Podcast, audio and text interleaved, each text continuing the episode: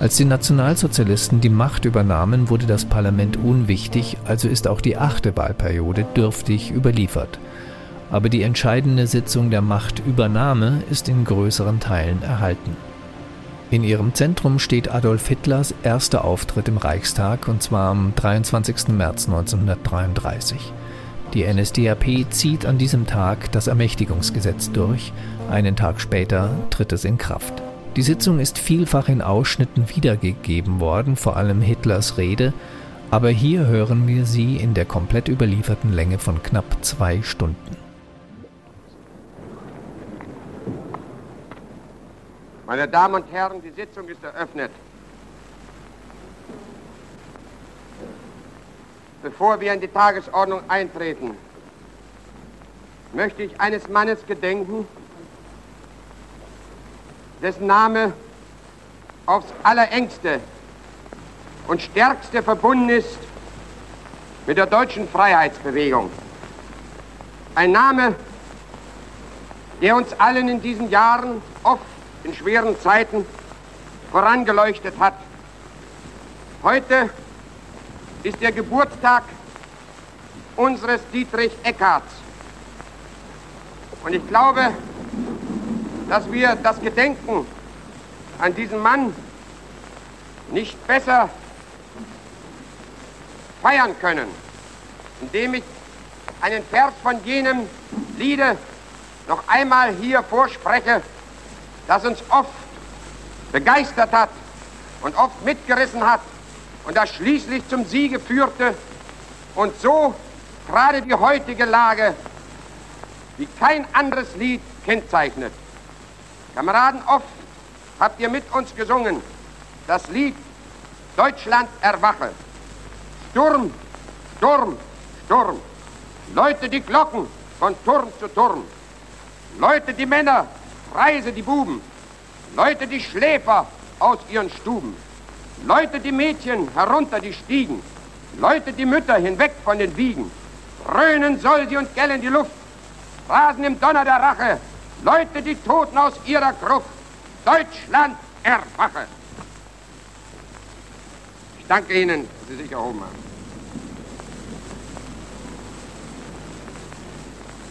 Meine Damen und Herren, Folgende Ausschüsse sind gebildet und haben zu ihren Vorsitzenden und Stellvertretern gewählt. Der erste Ausschuss, Wahrung der Rechte der Volksvertretung. Zum Vorsitzenden den Herrn Abgeordneten Dr. Frank II, zum Stellvertreter den Herrn Abgeordneten Dreher. Der zweite Ausschuss, Auswärtige Angelegenheit, zum Vorsitzenden den Herrn Abgeordneten Dr. Frick, zum Stellvertretenden den Herrn Abgeordneten Joos. Der dritte Ausschuss, Geschäftsordnung, zum Vorsitzenden den Herrn Abgeordneten Dr. Högner, zum Stellvertreter den Herrn Abgeordneten Stör. Der fünfte Ausschuss Reichshaushalt, zum Vorsitzenden den Herrn Abgeordneten Reinhardt, zum ersten Stellvertreter den Herrn Abgeordneten Dr. Albrecht Thüring, zum zweiten Stellvertreter den Herrn Abgeordneten Dr. Klöckner. Die Mitgliedverzeichnisse dieser Ausschüsse werden den Damen und Herren später gedruckt zugestellt. Der Rechtsanwalt Labowski Hamburg beantragt mit Schreiben vom 16. und 17. März die Vollstreckung eines Haftbefehls gegen Para, gemäß 901 der Zivilprozessordnung gegen das Mitglied des Reichstags Kaufmann. Herr Walter Groß in Hamburg beantragt mit Schreiben vom 10. die Aufhebung der Immunität des Mitglieds des Reichstags Madalena zwecks Erzwingung eines Offenbarungseides. Schlage vor, diese Anträge dem Geschäftsordnungsausschuss zu überweisen. Es ist so beschlossen. Ich habe Urlaub erteilt den Herrn Abgeordneten, Frau Ansorge, Arzt, Dr. Bade, Dr. Breitscheid, Dingeldey, Hilferding, Frau Kunert, Löwenstein, Luft, Frau Sender, Sollmann auf die Dauer einer Woche. Entschuldigt ist das Mitglied des Reichstags Dietz. Meine Damen und Herren, es ist festgestellt worden, dass sich verschiedene Abgeordnete nicht in die Anwesenheitslisten der letzten Sitzung eingetragen haben, um gleich im Hause waren. Ich bitte die Betreffenden, die schriftlich dem Büro mitzuteilen, damit sie im stenografischen Bericht der ersten Sitzung als entschuldigt geführt werden können.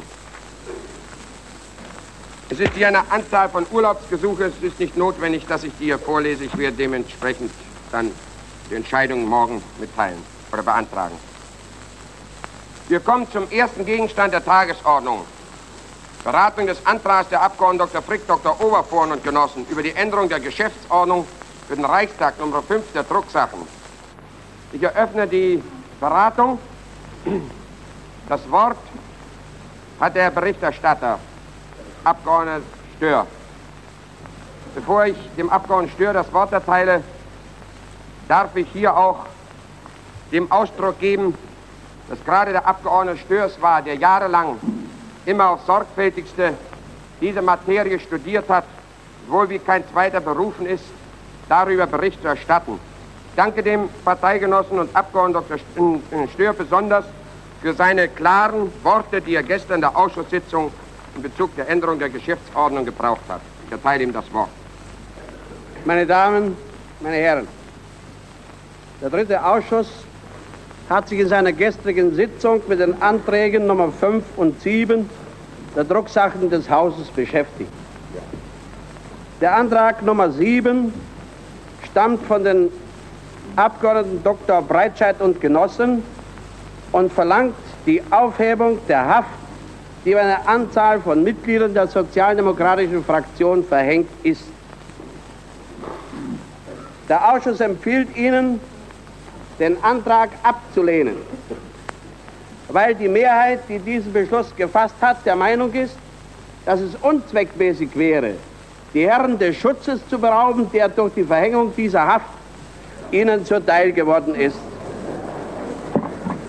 Es wird dabei durchaus individuell verfahren, das beweist die Tatsache, dass die Frau Agnes, von der ebenfalls in dem Antrag die Rede war, inzwischen bereits entlassen worden ist.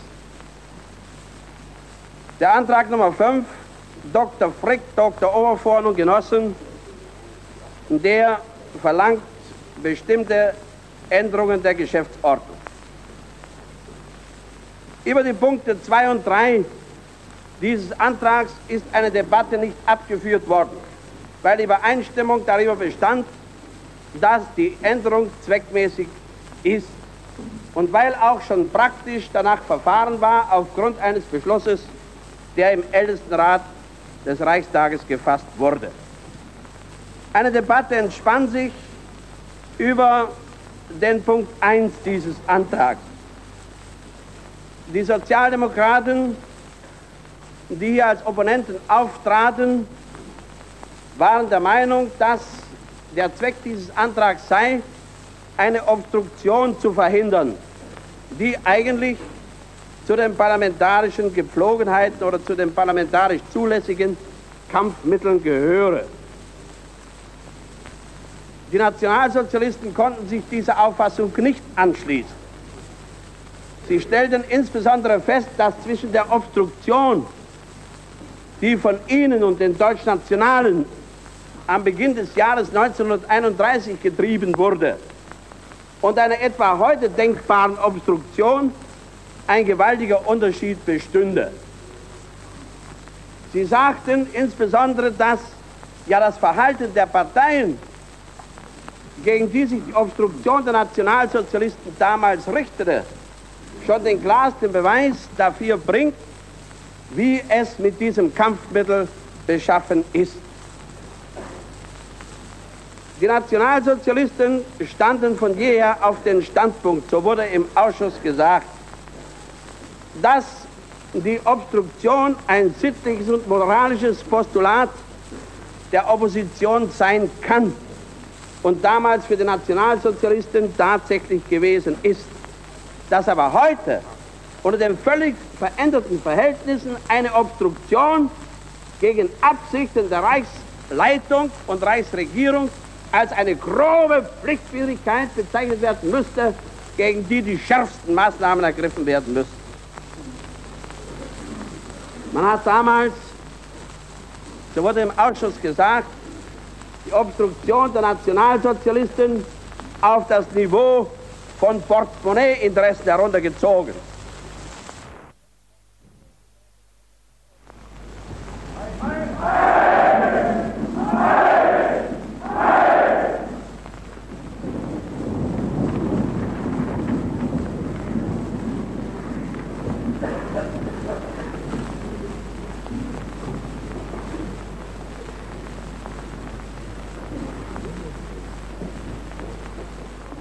Männer und Frauen Deutschen, des Deutschen Reichstags.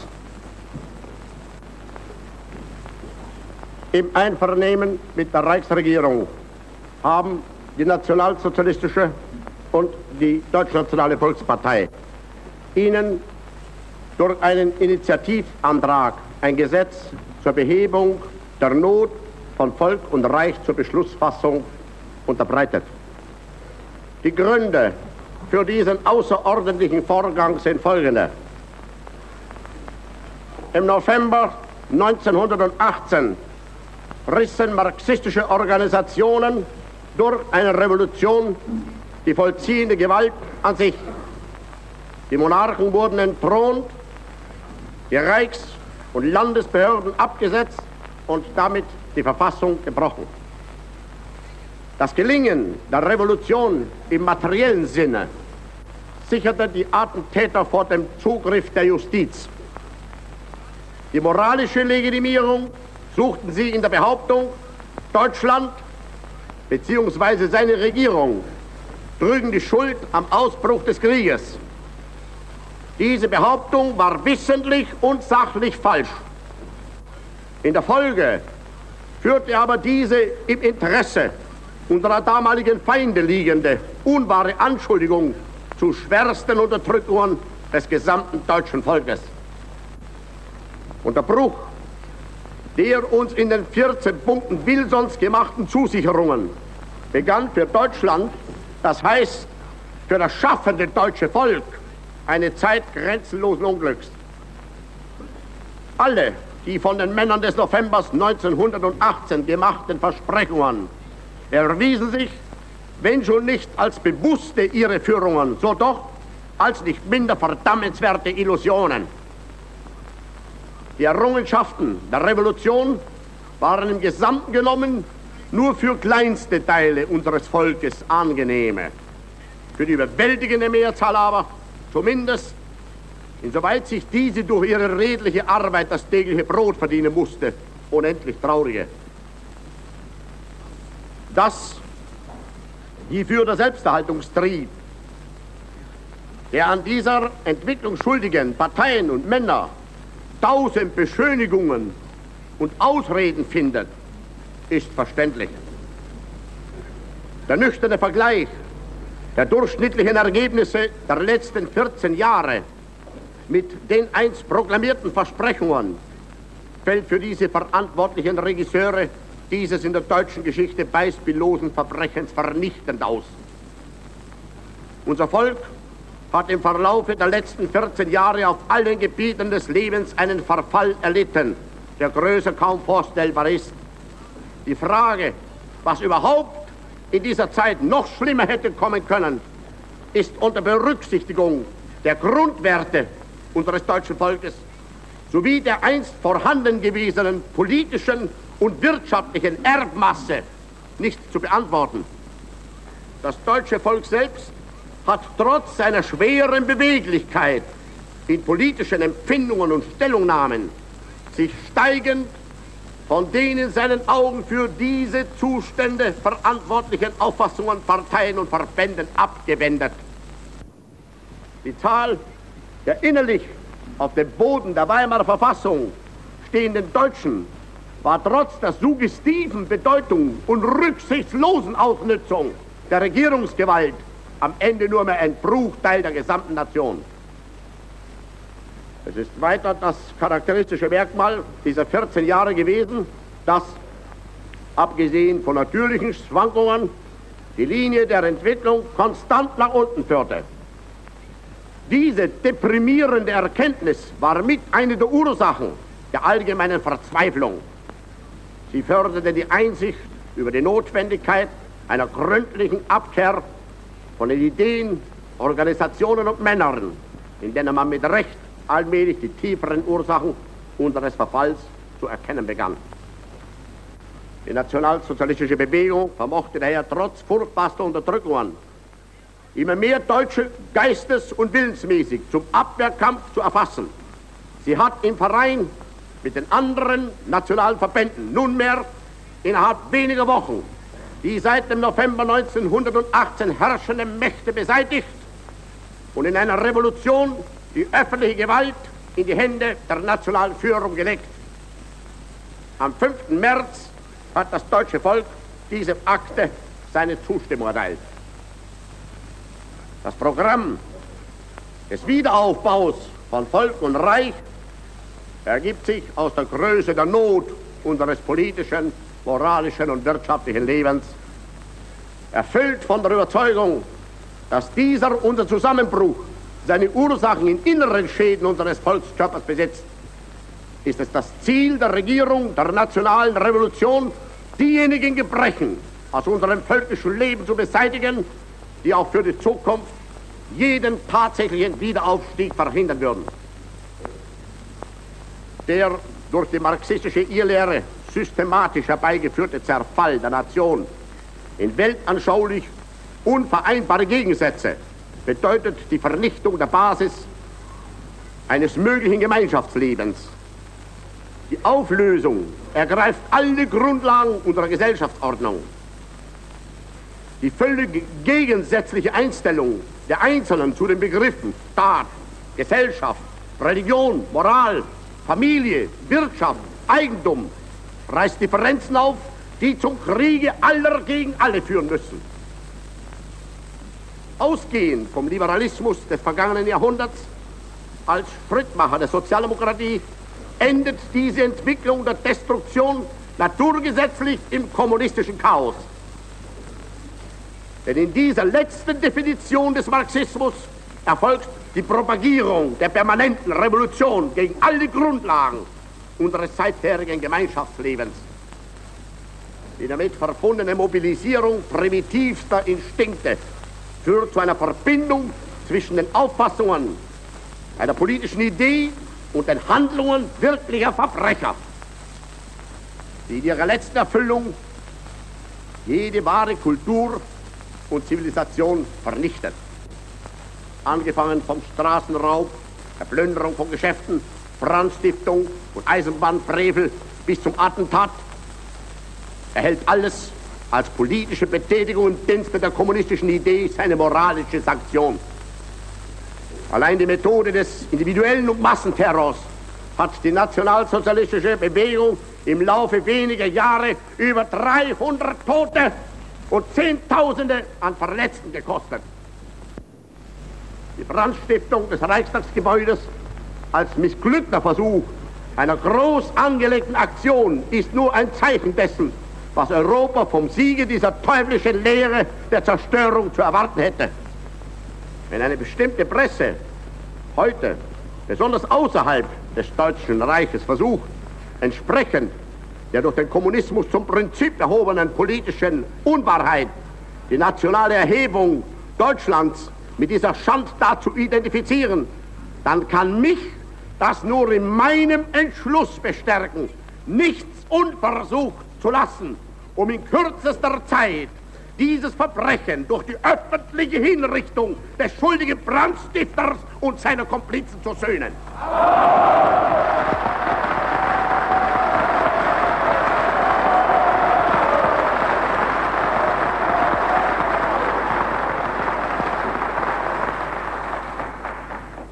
Der ganze Umfang der beabsichtigten Aktionen dieser Organisation ist weder dem deutschen Volk noch der übrigen Welt genügend zum Bewusstsein gekommen.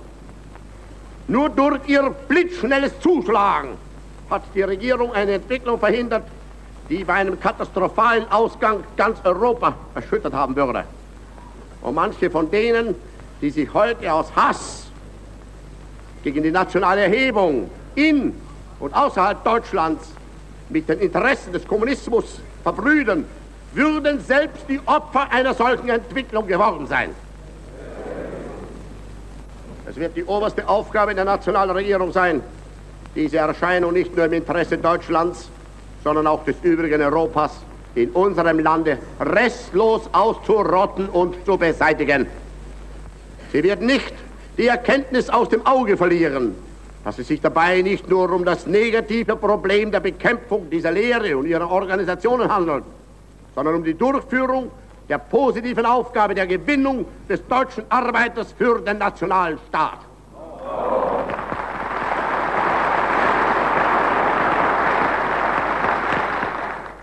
Nur die Herstellung einer wirklichen Volksgemeinschaft, die sich über die Interessen und Gegensätze der Stände und Klassen erhebt, vermag allein auf die Dauer dieser Verirrung des menschlichen Geistes den Nährboden zu entziehen. Die Erringung einer solchen weltanschaulichen Geschlossenheit des deutschen Volkskörpers ist umso wichtiger, als sie nur durch sie die Möglichkeit der Aufrechterhaltung freundschaftlicher Beziehungen zu den außerdeutschen Mächten ergibt, ohne Rücksicht auf diese beherrschenden Tendenzen oder weltanschaulichen Grundsätze. Denn die Beseitigung des Kommunismus in Deutschland ist nur eine innerdeutsche Angelegenheit. Die übrige Welt mag daran insoweit interessiert sein, als der Ausbruch eines kommunistischen Chaos in dem dicht besiedelten Deutschen Reich zu politischen und wirtschaftlichen Folgeerscheinungen, besonders im übrigen westlichen Europa führen würde, deren Ausmaße unvorstellbar sind.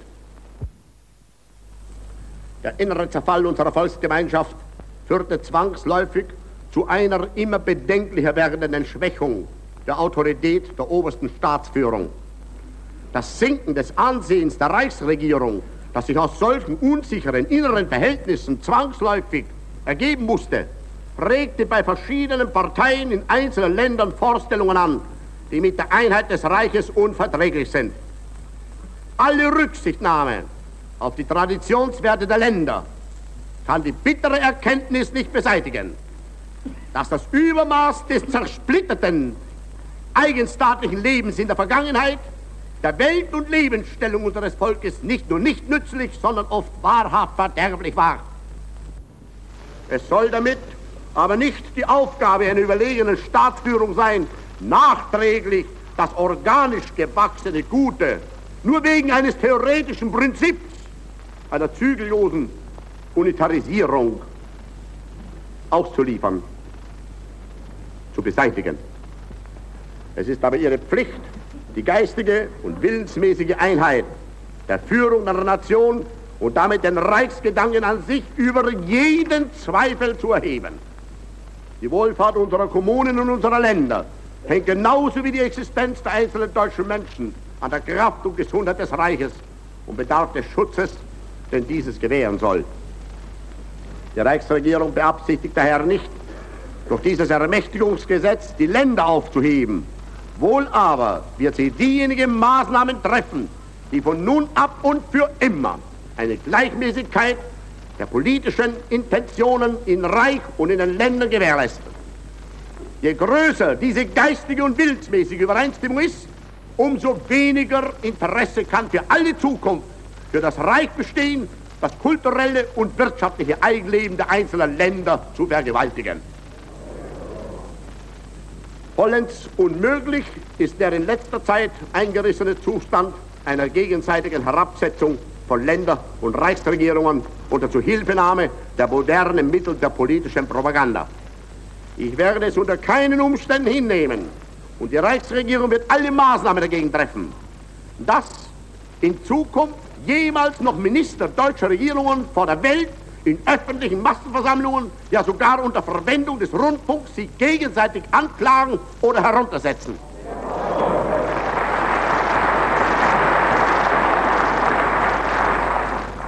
Es führt weiter zu einer völligen Entwertung der gesetzgebenden Körperschaften in den Augen des Volkes wenn selbst unter Annahme normaler Zeiten innerhalb von vier Jahren entweder im ganzen Reich oder in einzelnen Ländern das Volk an die 20 Mal zur Wahlurne getrieben wird.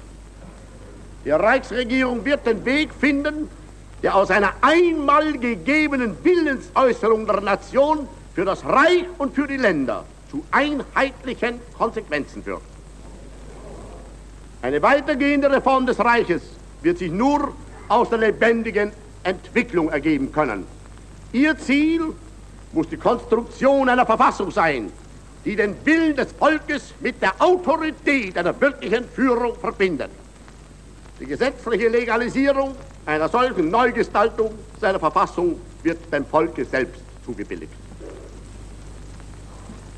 Die Regierung der nationalen Revolution sieht es hierbei grundsätzlich als ihre Pflicht an, entsprechend dem Sinn des ihr gegebenen Vertrauensvotums des Volkes diejenigen Elemente von der Einflussnahme auf die Gestaltung des Lebens der Nation fernzuhalten, die bewusst und mit Absicht dieses Leben negieren.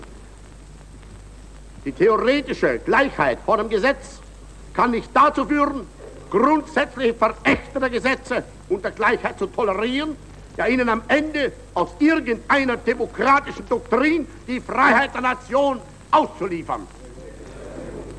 Sie wird die Gleichheit vor dem Gesetz aber all denen zubilligen, die in der Frage der Rettung unseres Volkes vor dieser Gefahr sich hinter die nationalen Interessen stellen und der Regierung ihre Unterstützung nicht versagen.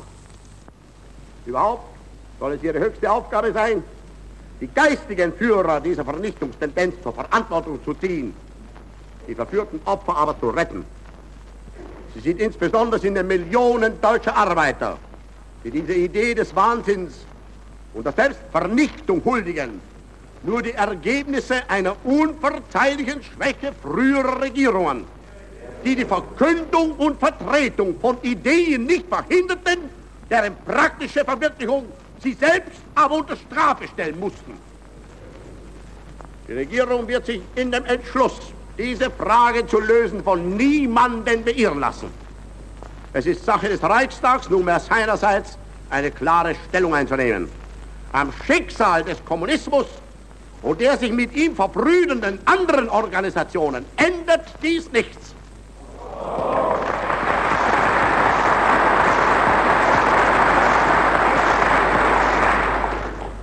Die nationale Regierung trifft dabei ihre Maßnahmen unter einem anderen Gesichtspunkt als dem, das deutsche Volk und insbesondere die Millionenmasse seiner arbeitenden Menschen vor namenlosem Elend zu bewahren. Sie sieht daher die Frage einer monarchischen Restauration schon aus dem Grunde des Vorhandenseins dieser Zustände zurzeit als undiskutabel an. Sie würde den Versuch,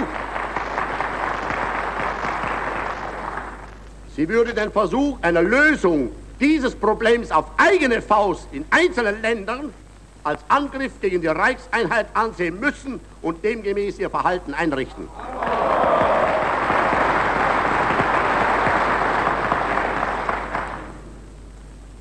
Gleichlaufend mit dieser politischen Entgiftung unseres öffentlichen Lebens wird die nationale Regierung eine durchgreifende moralische Sanierung an unserem Volkskörper vornehmen. Unser gesamtes Erziehungswesen, das Theater, der Film, Literatur, Presse, Rundfunk, sie werden als Mittel zu diesem Zwecke angesehen und demgemäß gewürdigt. Sie haben alle der Erhaltung der im Wesen unseres Volkstums liegenden ewigen Werte zu dienen.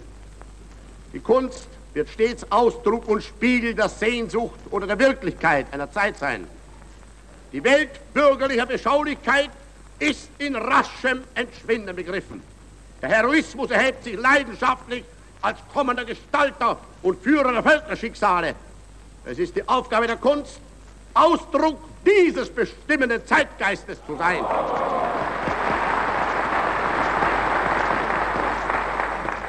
Blut und Rasse werden wieder zur Quelle der künstlerischen Intuition. Es wird dabei die Aufgabe der Regierung, der nationalen Erhebung sein, dafür zu sorgen, dass gerade in einer Zeit beschränkter politischer Macht der innere Lebenswert und der Lebenswille der Nation einen umso gewaltigeren kulturellen Ausdruck finden. Dieser Entschluss verpflichtet zu dankbarer Bewunderung unserer großen Vergangenheit auf allen Gebieten des geschichtlichen und kulturellen Lebens soll die Kenntnis unserer Traditionen der Stolz der Gegenwart sein und die Brücke in die Zukunft schlagen. Die Ehrfurcht vor den großen Männern muss der deutschen Jugend wieder als heiliges Vermächtnis eingehämmert werden. Indem die Regierung entschlossen ist, die politische und moralische Entgiftung unseres öffentlichen Lebens durchzuführen, schafft und sichert sie die Voraussetzungen für ein wirklich tief inneres religiöses Leben. Die Vorteile personalpolitischer Art, die sich aus Kompromissen mit atheistischen Organisationen ergeben mögen, wiegen nicht annähernd die Folgen auf, die in der Zerstörung der allgemein religiös-sittlichen Grund wird es sichtbar werden.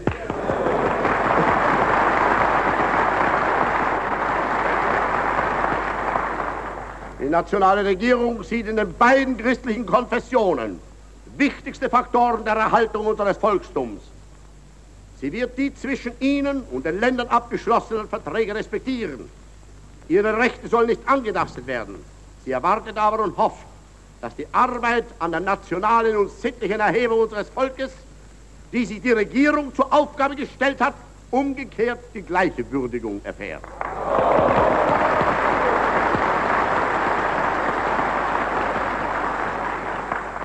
Sie wird allen anderen Konfessionen in objektiver Gerechtigkeit gegenübertreten.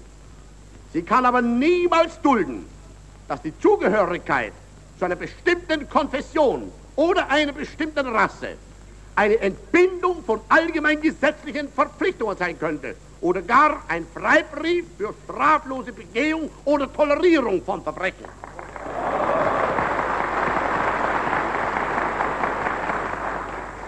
Die nationale Regierung wird in Schule und Erziehung den christlichen Konfessionen den ihnen zukommenden Einfluss einräumen und sicherstellen.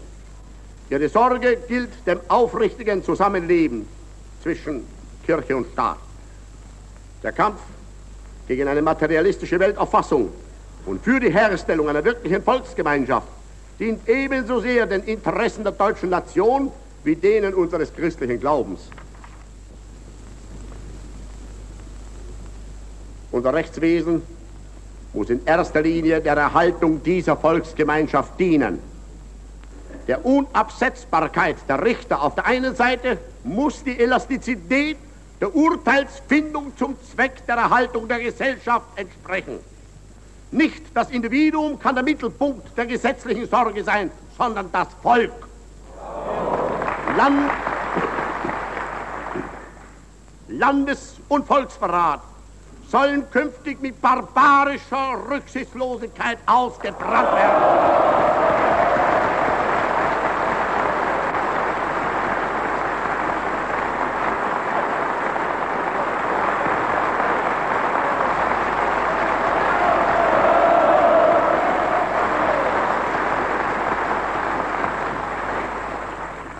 Der Boden der Existenz der Justiz kann kein anderer sein als der Boden der Existenz der Nation. Möge diese daher auch stets die Schwere der Entscheidungen derer berücksichtigen, die unter dem harten Zwang der Wirklichkeit das Leben der Nation verantwortlich zu gestalten haben. Groß sind die Aufgaben der nationalen Regierung auf den Gebieten des wirtschaftlichen Lebens. Hier wird ein Gesetz alles Handeln bestimmen. Das Volk lebt nicht für die Wirtschaft und die Wirtschaft existiert nicht für das Kapital, sondern das Kapital dient der Wirtschaft und die Wirtschaft dem Volk.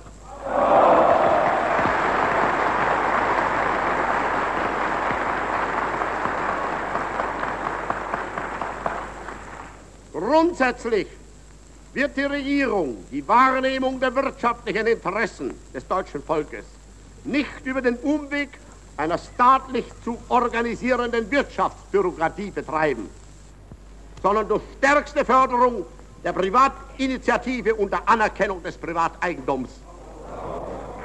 Allein zwischen der produktiven Intention einerseits und der produktiven Arbeit. Andererseits muss ein gerechter Ausgleich hergestellt werden. Und die Verwaltung soll die Ergebnisse der Fähigkeit des Fleißes und der Arbeit durch Sparsamkeit respektieren. Auch das Problem unserer öffentlichen Finanzen ist nicht zuletzt das Problem einer sparsamen Verwaltung. Die Reform unseres Steuerwesens, die unausbleiblich ist, muss zu einer Vereinfachung der Veranlagung, der Durchführung und in der Folge zu einer Minderung der Selbstkosten führen. Grundsätzlich soll die Steuermühle in den Strom gebaut werden und nicht an die Quellen. Im Zuge einer gesamten Vereinfachung unserer Verwaltung muss eine Verminderung unserer öffentlichen Lasten eintreten. Diese langsame Entbürokratisierung und Vereinfachung der Staatsverwaltung im Reich und in den Ländern sowie die Durchführung einer Reform unseres Steuerwesens sind nicht Fragen des Augenblicks, sondern einer nach den Erfordernissen zu bemessenden Zeit. Die Regierung wird grundsätzlich Währungsexperimente vermeiden. Über allem aber stehen zwei Wirtschaftsaufgaben erster Ordnung. Die Rettung des deutschen Bauern muss unter allen Umständen durchgeführt werden.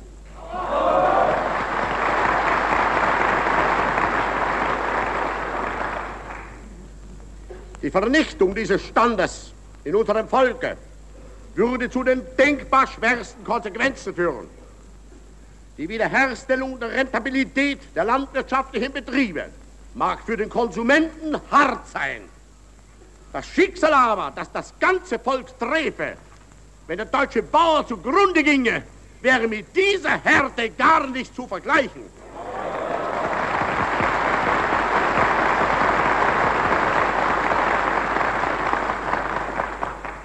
Nur im Zusammenhang mit der unter allen Umständen zu erreichenden Rentabilität unserer Landwirtschaft kann die Frage eines Vollstreckungsschutzes bzw. einer Entschuldung gelöst werden. Würde dies nicht gelingen, müsste die Vernichtung unserer Bauern nicht nur zum Zusammenbruch der deutschen Wirtschaft überhaupt, sondern vor allem zum Zusammenbruch des deutschen Volkskörpers führen. Seine gesunde Erhaltung ist aber auch die erste Voraussetzung für das Blühen und Gedeihen unserer Industrie, für den deutschen Binnenhandel und für den deutschen Export. Ohne das Gegengewicht des deutschen Bauerndums hätte der kommunistische Wahnsinn schon jetzt Deutschland überrannt und damit die deutsche Wirtschaft endgültig vernichtet. Was die Gesamtwirtschaft, einschließlich unserer Exportindustrie, dem gesunden Sinn des deutschen Bauern verdanken, kann überhaupt durch kein Opfer geschäftlicher Art irgendwie abgegolten werden. Es muss daher auch der weiteren Besiedelung des deutschen Bodens in Zukunft die höchste Sorge gelten. Im Übrigen ist sich die nationale Regierung darüber im Klaren, dass die endgültige Behebung der Not sowohl unserer bäuerlichen als auch unserer städtischen Wirtschaft abhängt mit von der Eingliederung der Arbeitslosenarmee in den Produktionsprozess. Und hierin sieht die Regierung ihre zweite größte und gewaltigste wirtschaftliche Aufgabe. Sie kann nur gelöst werden im Zusammenhang mit der allgemeinen politischen Befriedung, mit der Wiederherstellung der Autorität eines Regiments, der Durchsetzung gesunder, weil natürliche wirtschaftliche Grundsätze sowie der Ergreifung all Maßnahmen, die notwendig sind, auch wenn sie im Augenblick gesehen auf keine Popularität rechnen können. Arbeitsbeschaffung und Arbeitsdienstpflicht sind hierbei nur Einzelmaßnahmen im Rahmen eines Gesamtangriffs. Ähnlich ihrer Einstellung zum deutschen Bauern ist die Einstellung der nationalen Regierung gegenüber unserem Mittelstand. Auch seine Rettung kann nur im Zuge der allgemeinen wirtschaftlichen Aktion erfolgen. Die Regierung ist entschlossen, diese Fragen grundsätzlich und durchgreifend zu lösen. Sie erkennt hierbei die geschichtliche Aufgabe, die Millionenmasse der deutschen Arbeit im Daseinskampf um ihre Lebensrechte zu stützen und zu fördern. Als Kanzler und als Nationalsozialist fühle ich mich selbst mit Ihnen als den einstigen Gefährten meiner Jugend verbunden.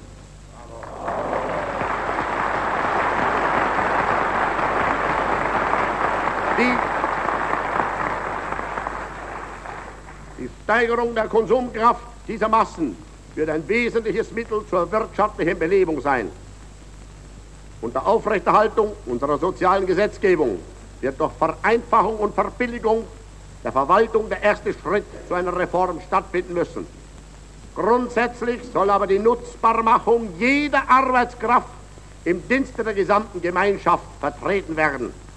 Das Brachliegenlassen von Milliarden menschlicher Arbeitsstunden ist ein Wahnsinn und ein Verbrechen, die zu einer Verarmung aller führen muss.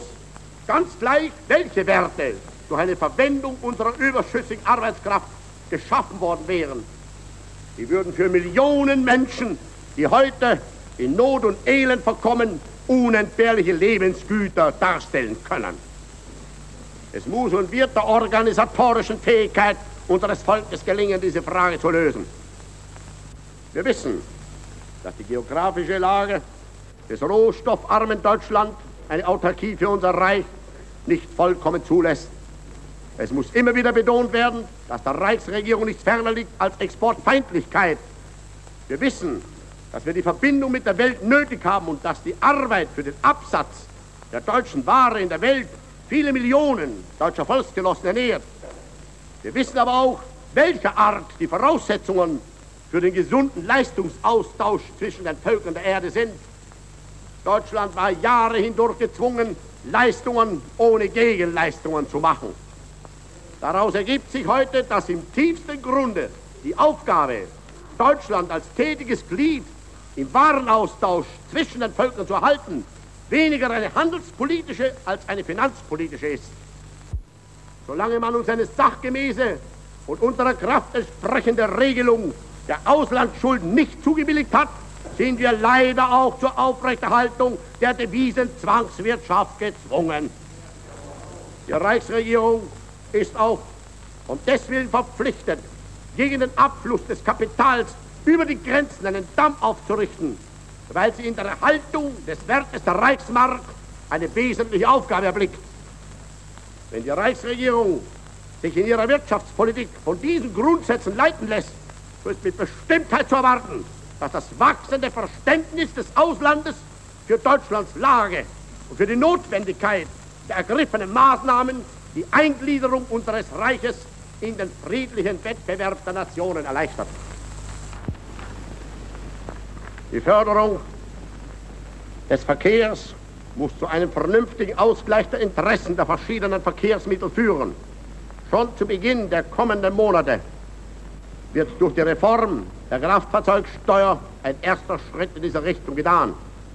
Die Erhaltung der Reichsbahn und ihre möglichst schnelle Zurückführung in den Besitz des Reiches ist eine Aufgabe,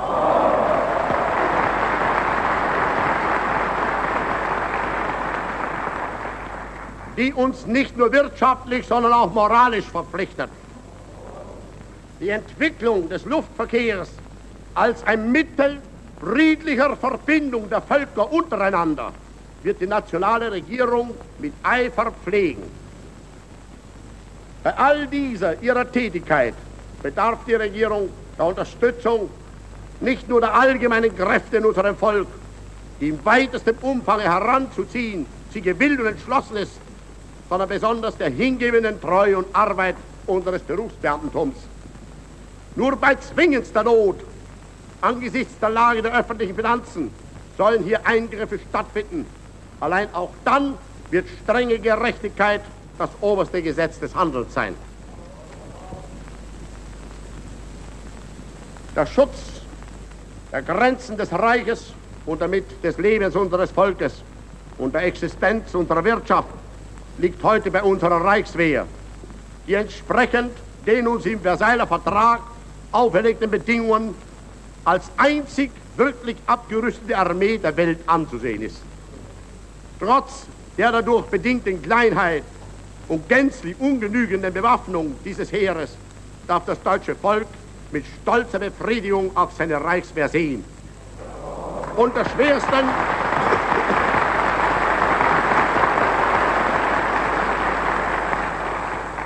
Unter schwersten Verhältnissen ist dieses kleine Instrument unserer nationalen Selbstverteidigung entstanden und entwickelt worden. In seinem Geiste ist es der Träger unserer besten soldatischen Tradition.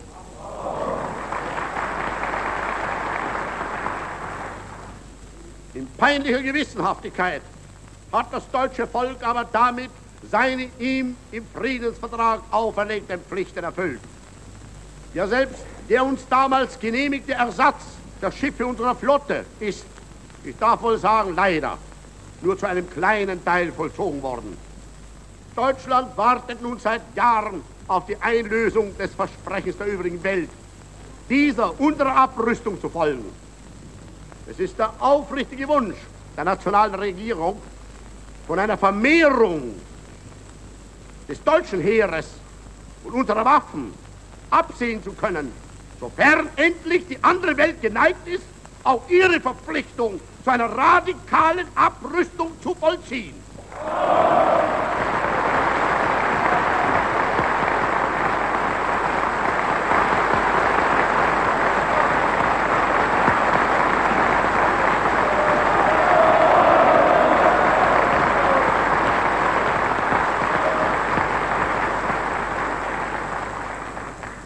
Denn Deutschland will nichts als gleiche Lebensrechte und gleiche Freiheit.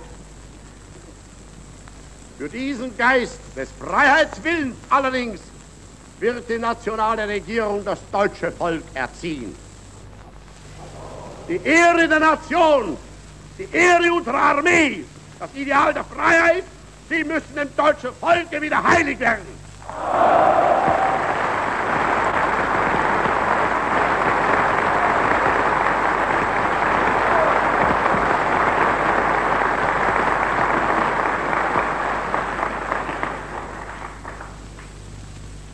Das deutsche Volk will mit der Welt im Frieden leben.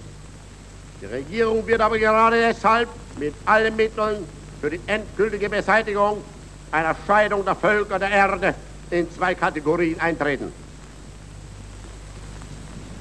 Die ewige Offenhaltung dieser Wunde führt den einen zum Misstrauen, den anderen zum Hass und damit zu einer allgemeinen Unsicherheit. Die nationale Regierung ist bereit, jedem Volk die Hand zu einer aufrichtigen Verständigung zu reichen, das gewillt ist, die traurige Vergangenheit endlich einmal grundsätzlich abzuschließen. Die Not der Welt kann nur vergehen, wenn innerhalb der Völker und untereinander durch stabile Verhältnisse wieder Vertrauen geschaffen wird. Denn folgende Voraussetzungen sind die nationale Regierung für die Behebung der allgemeinen Wirtschaftskatastrophe als notwendig an.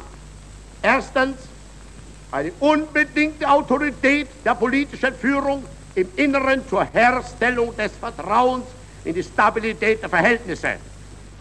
Zweitens eine Sicherstellung des Friedens durch die wirklich großen Nationen auf lange Sicht zur Wiederherstellung des Vertrauens der Völker untereinander. Drittens den endgültigen Sieg der Grundsätze der Vernunft in der Organisation und Führung der Wirtschaft sowie eine allgemeine internationale Entlastung von Reparationen und unmöglichen Schuld- und Zinsverpflichtungen.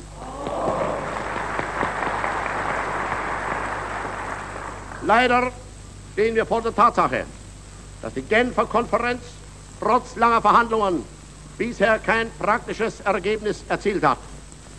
Die Entscheidung über die Herbeiführung wirklicher Abrüstungsmaßnahmen ist immer wieder durch das Aufwerfen technischer Einzelfragen und das Hereinziehen von Problemen, die mit Abrüstung nichts zu tun haben, verzögert worden. Dieses Verfahren ist untauglich. Der rechtswidrige Zustand einer einseitigen Abrüstung und der daraus resultierenden nationalen Unsicherheit Deutschlands kann nicht länger dauern. Als ein Zeichen des Gefühls der Verantwortung und des guten Willens erkennen wir es an, dass die britische Regierung in ihren letzten Vorschlägen in Genf den Versuch gemacht hat, die Konferenz endlich zu schnellen Entscheidungen zu bringen. Die Reichsregierung wird jede Bemühung unterstützen, die darauf gerichtet ist, einer allgemeinen Abrüstung wirksam zu dienen und den dabei schon längst fälligen Anspruch Deutschlands auf Gleichberechtigung sicherzustellen. Allein seit 14 Jahren sind wir abgerüstet und seit 14 Monaten warten wir auf ein Ergebnis der Abrüstungskonferenz. Umfassender noch ist der Plan des Chefs der italienischen Regierung, der großzügig und weitblickend versucht, der gesamteuropäischen Politik eine ruhige und folgerichtige Entwicklung zu sichern. Wir messen diesem Plane die ernsteste Bedeutung bei. Wir sind bereit, auf dieser Grundlage in voller Aufrichtigkeit mitzuarbeiten an dem Versuch, die vier Mächte Deutschland, Italien, England und Frankreich zu einer friedlichen politischen Zusammenarbeit zusammenzuschließen, die mutig und entschlossen an die Aufgaben herangeht, von denen das Schicksal Europas abhängt. Aus diesem Anlass empfinden wir besonders dankbar die verständnisvolle Herzlichkeit, mit der die nationale Erhebung Deutschlands in Italien begrüßt worden ist.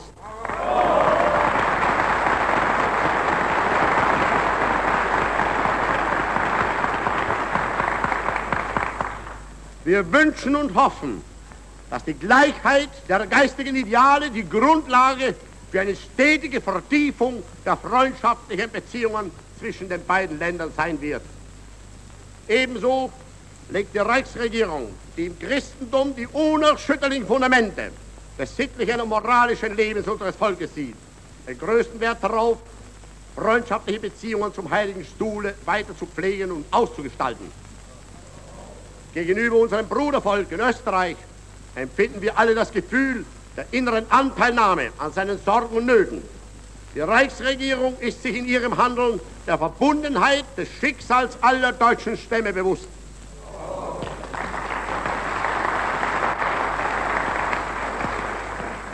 Die Einstellung zu den übrigen einzelnen fremden Mächten ergibt sich aus dem bereits erwähnten. Aber auch da, wo die gegenseitigen Beziehungen heute noch von Schwierigkeiten belastet sind, wollen wir uns ehrlich bemühen, einen Ausgleich zu finden. Allerdings kann die Grundlage einer Verständigung niemals die Aufrechterhaltung der Unterscheidung in Sieger und Besiegte sein.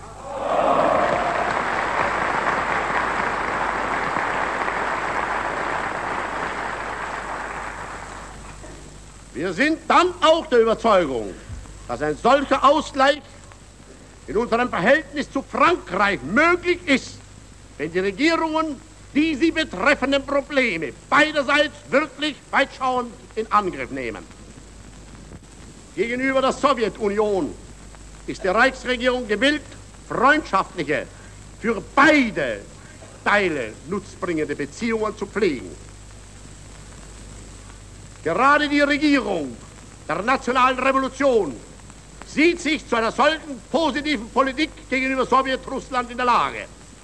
Der Kampf gegen den Kommunismus in Deutschland ist unsere innere Angelegenheit, in der wir Einmischungen von außen niemals dulden werden.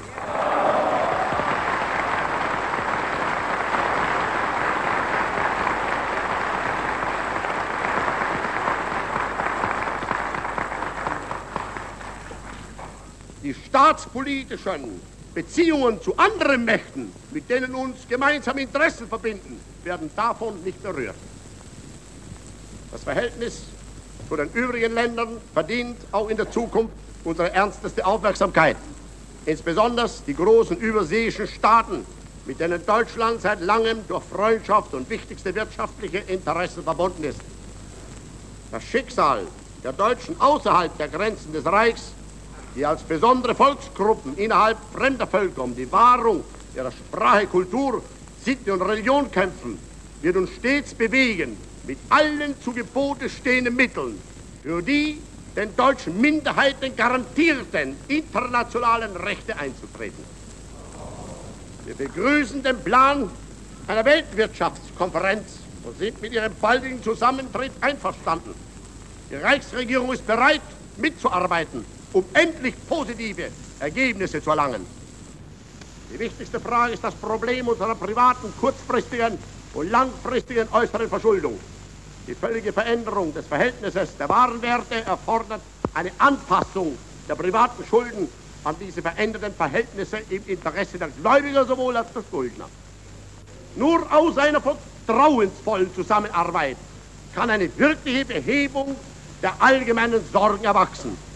Zehn Jahre eines aufrichtigen Friedens werden für die Wohlfahrt aller Nationen nützlicher sein als eine 30 Jahre lange Verrennung in die Begriffe von Sieger und Besiegte.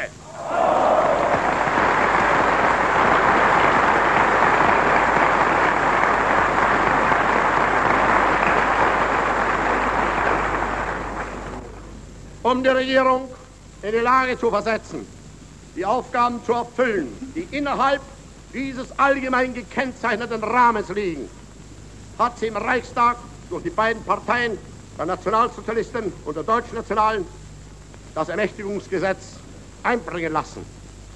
Ein Teil der beabsichtigten Maßnahmen erfordert die verfassungsändernde Mehrheit. Die Durchführung dieser Aufgaben bzw. ihre Lösung ist notwendig. Es würde dem Sinn der nationalen Erhebung widersprechen und den beabsichtigten Zweck nicht genügen, wollte die Regierung sich für ihre Maßnahmen von Fall zu Fall die Genehmigung des Reichstags erhandeln und erbitten. Die Regierung wird dabei nicht von der Absicht getrieben, den Reichstag als solchen aufzuheben.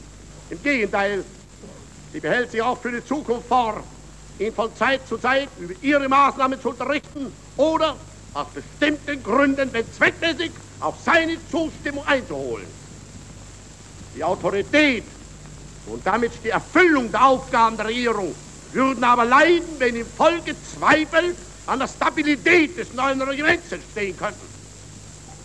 Sie hält vor allem eine weitere Tagung des Reichstags im heutigen Zustande der tiefgehenden Erregung der Nation für unmöglich. Es ist kaum eine Revolution von so großem Ausmaß, so diszipliniert und unblutig verlaufen, wie die der Erhebung des deutschen Volkes in diesen Wochen.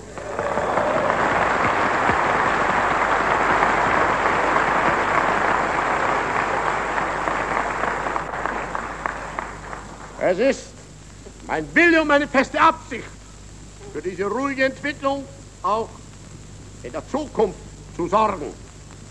Allein umso nötiger ist es, dass der nationalen Regierung jene souveräne Stellung gegeben wird, die in einer solchen Zeit allein geeignet ist, eine andere Entwicklung zu verhindern. Die Regierung beabsichtigt dabei, von diesem Gesetz nur insoweit Gebrauch zu machen, als es zur Durchführung der lebensnotwendigen Maßnahmen erforderlich ist. Weder die Existenz des Reichstags noch des Reichsrats sollen dadurch bedroht sein. Die Stellung und die Rechte des Herrn Reichspräsidenten bleiben unberührt.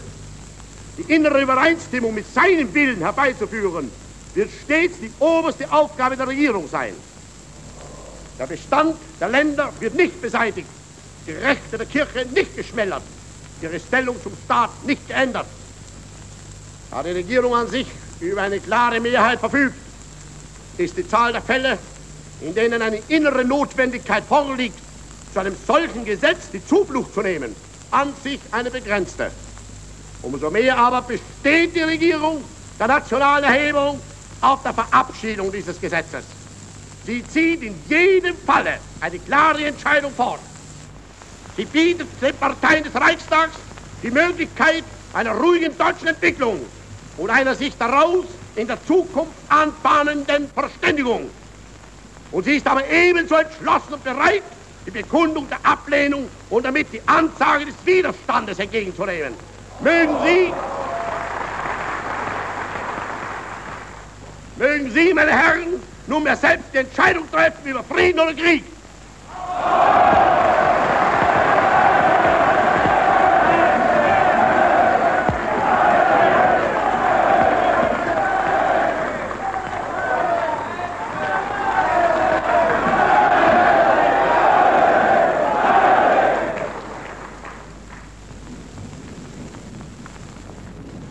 Damen und Herren,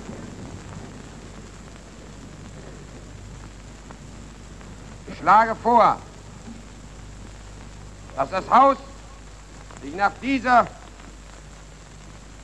Erklärung der Reichsregierung, die wie keine andere die Probleme aufgezeigt und ihre Lösung angezeigt hat, dass wir nach diesem Dokument der deutschen Entwicklung das Haus auf die Dauer von zwei Stunden vertagen und in zwei, zwei Stunden die nächste Sitzung ansetzen. Zur Geschäftsordnung hierzu hat das Wort der Abgeordnete Esser. hat in seiner heutigen Sitzung sich einstimmig dahin verständigt, dass die Unterbrechung der Sitzung drei Stunden dauern soll und dass nach dieser Pause die Besprechung der, der Regierungserklärung und die Verabschiedung des Ermächtigungsgesetzes in drei Lesungen noch im Laufe des Tages erfolgen soll. Ich bitte es bei dieser Vereinbarung des Ältestenrates zu belassen. Jawohl. Also, vor das Haus die Sitzung auf drei Stunden zu unterbrechen. Wiederbeginn. Wiederbeginn. Wiederbeginn.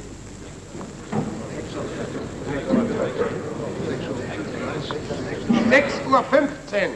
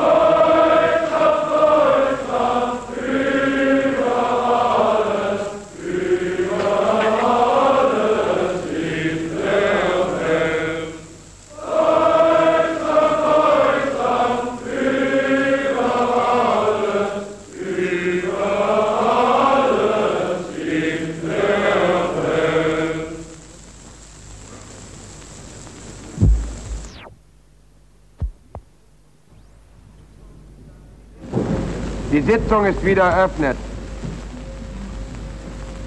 Wir beginnen mit der Besprechung der Regierungserklärung in Verbindung mit der ersten Beratung des Antrages Dr. Frick, Dr. Oberforn und Genossen Nummer 6 der Druckschriften.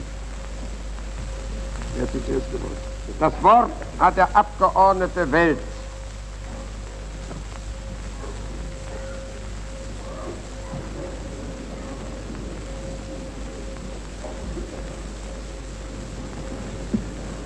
Meine Damen und Herren, der außenpolitischen Forderung deutscher Gleichberechtigung, die der Herr Reichskanzler erhoben hat, stimmen wir Sozialdemokraten umso nachdrücklicher zu, als wir sie bereits von jeher grundsätzlich verfochten haben. Ich darf mir wohl in diesem Zusammenhang die persönliche Bemerkung gestatten, dass ich als erster Deutscher vor einem internationalen Forum auf der Berner Konferenz am 3. Februar des Jahres 1919 die Unwahrheit von der Schuld Deutschlands am Ausbruch des Weltkrieges entgegengetreten bin. Nie hat uns irgendein Grundsatz unserer Partei daran hindern können oder gehindert, die gerechten Forderungen der deutschen Nation gegenüber den anderen Völkern der Welt zu vertreten. Der Herr Reichskanzler hat auch gestern in Potsdam einen Satz gesprochen, den wir unterschreiben. Er lautet, aus dem Aberwitz der Theorie von ewigen Siegern und Besiegten kam der Wahnwitz der Reparationen und in der Folge die Katastrophe der Weltwirtschaft. Dieser Satz gilt für die Außenpolitik, für die Innenpolitik gilt er nicht minder. Auch hier ist die Theorie von ewigen Siegern und Besiegten, wie der Herr Reichskanzler sagte, ein Aberwitz. Das Wort des Herrn Reichskanzlers erinnert uns aber auch an ein anderes, als am 23. Juli 1919 in der Nationalversammlung gesprochen wurde. Da wurde gesagt, wir sind wehrlos. Wehrlos ist aber nicht ehrlos. Gewiss, die Gegner wollen uns an die Ehre. Daran ist kein Zweifel. Aber dass dieser Versuch der Ehrabschneidung einmal auf die Urheber selbst zurückfallen wird, da es nicht unsere Ehre ist, die bei dieser Welttragödie zugrunde geht, das ist unser Glaube zum letzten Atemzug. Das steht in einer Erklärung, die eine sozialdemokratisch geführte Regierung damals im Namen des deutschen Volkes vor der ganzen Welt abgegeben hat, vier Stunden bevor der Waffenstillstand abgelaufen war, um den Weitervormarsch der Feinde zu verhindern.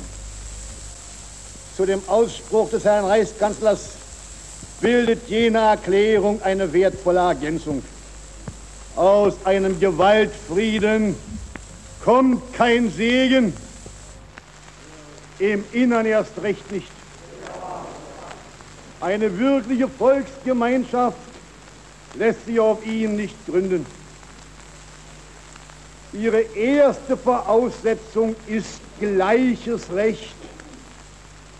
Mag sich die Regierung gegen rohe Ausschreitungen der Polemik schützen, mag sie Aufforderung zu Gewalttaten und Gewalttaten selbst mit Strenge verhindern.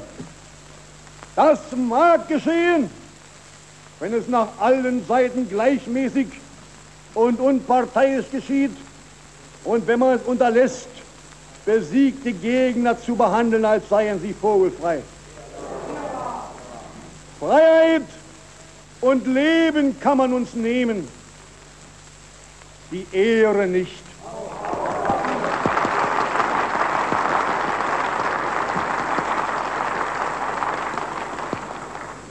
Nach den Verfolgungen, die die Sozialdemokratische Partei in der letzten Zeit erfahren hat, wird niemand von ihr billigerweise verlangen und erwarten können, dass sie für das hier eingebrachte Ermächtigungsgesetz stimmt. Die Wahlen vom 5. März haben den Regierungsparteien die Mehrheit gebracht. Damit ist die Möglichkeit gegeben, streng nach Wortlaut und Sinn der Verfassung zu regieren. Wo diese Möglichkeit besteht, besteht auch die Pflicht. Kritik ist heilsam und notwendig. Niemals noch seit es einen deutschen Reichstag gibt, ist die Kontrolle der öffentlichen Angelegenheiten durch die gewählten Vertreter des Volkes in solchem Maße ausgeschaltet worden, wie das jetzt geschieht. Und wie das durch das neue Ermächtigungsgesetz noch mehr geschehen soll. Eine solche Allmacht der Regierung muss sich umso schwerer auswirken, als auch die Presse jeder Bewegungsfreiheit entbehrt. Meine Damen und Herren, die Zustände, die heute in Deutschland herrschen, werden vielfach in krassen Farben geschildert. Wie immer in solchen Fällen fehlt es auch nicht an Übertreibungen. Was meine Partei betrifft, erkläre ich hier, wir haben weder in Paris um Intervention gebeten, noch Millionen nach Prag verschoben, noch übertreibende Nachrichten ins Ausland gebracht. Solchen Übertreibungen entgegenzutreten, wäre leichter, wenn im Inland eine Berichterstattung möglich wäre, die Wahres vom Falschen scheidet. Noch besser wäre es, wenn wir mit gutem Gewissen bezeugen könnten, dass die volle Rechts Sicherheit für alle wiederhergestellt sei. Diese Möglichkeit zu geben, das, meine Herren, liegt bei Ihnen. Die Herren von der Nationalsozialistischen Partei nennen die von ihnen entfesselte Bewegung eine nationale Revolution, nicht eine nationalsozialistische. Das Verhältnis ihrer Revolution zum Sozialismus beschränkt sich bisher auf den Versuch, die sozialdemokratische Bewegung zu vernichten.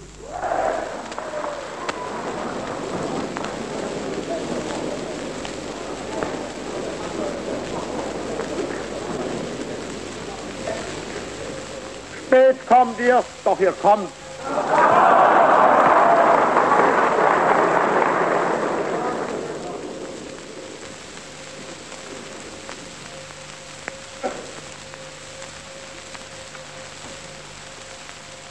Schönen Theorien, die Sie, Herr Abgeordneter, soeben hier verkündeten, sind der Weltgeschichte etwas zu spät mitgeteilt worden.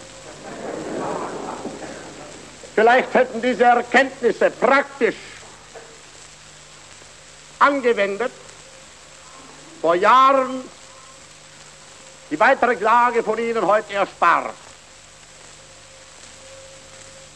Sie erklären, dass die Sozialdemokratie unser außenpolitisches Programm unterschreibt, dass sie die Kriegsschuldlüge ablehnt, dass sie gegen die Reparationen sich wendet. Und nun erhebe ich nur die eine Frage. Wo war dieser Kampf in der Zeit, in der Sie die Macht in Deutschland hatten, denn gewesen. Sie hatten einst die Möglichkeit, dem deutschen Volk das Gesetz des inneren Handels vorzuschreiben. Sie haben es auch auf anderen Gebieten gekonnt, Es wäre genauso möglich gewesen, der deutschen Revolution, die von ihnen mit ausging, denselben Schwung und dieselbe Richtung zu geben, die einst Frankreich seiner Erhebung im Jahr 1870 gegeben hat. Es wäre in ihrem Ermessen gewesen, die deutsche Erhebung zu einer wirklich nationalen zu gestatten. Und sie hätten das Recht gehabt, wenn die Fahne der neuen Republik dann nicht siegreich zurückgekommen wäre, immerhin zu erklären, wir haben das Äußerste getan, um diese Katastrophe durch den letzten Appell an die Kraft des deutschen Volkes abzuwenden. In der Zeit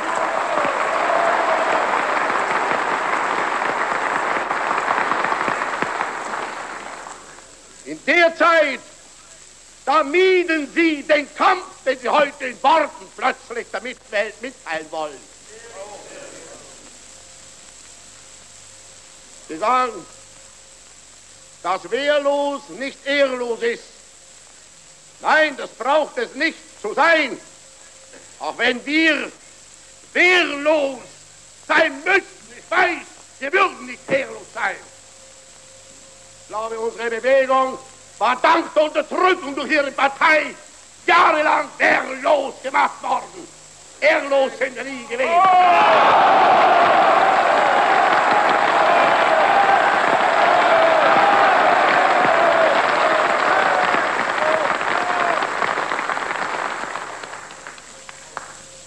bin der Überzeugung, dass wir den Geist dem deutschen Volk einhimpfen werden, der es auch bei seiner heutigen Wehrlosigkeit sicherlich Abgeordneter nicht ehrlos sein lassen wird.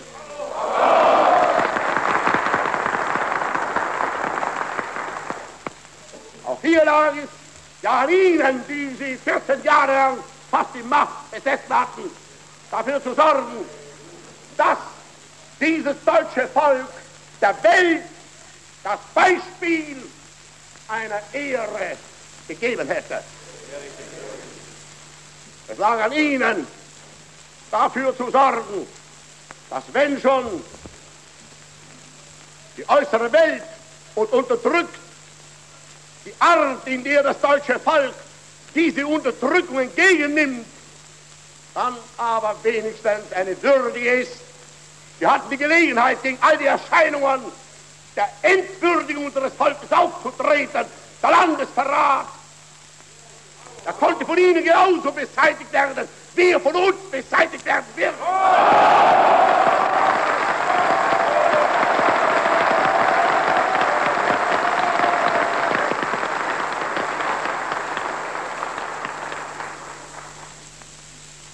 Sie haben kein Recht, diesen Spruch überhaupt auf sich zu beziehen. Denn dann hätten sie damals in dieser Stunde, da jede deutsche Revolution, jeder Hochverrat in Tateinheit Landesverrat sein musste, da hätten sie damals nicht zu dieser Handlung auch nur indirekt ihre Hand bieten dürfen.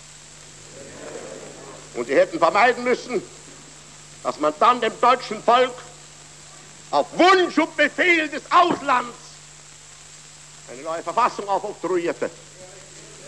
Denn das ist nicht ehrenvoll, sich vom Feinde seine innere Gestaltung aufzwingen zu lassen.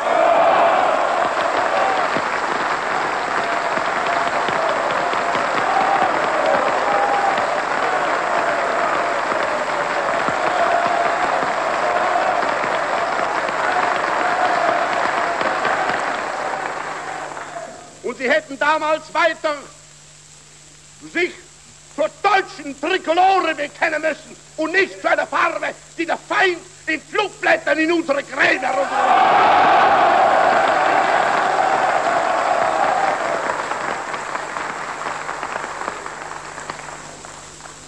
Weil man gerade in einer Zeit der Not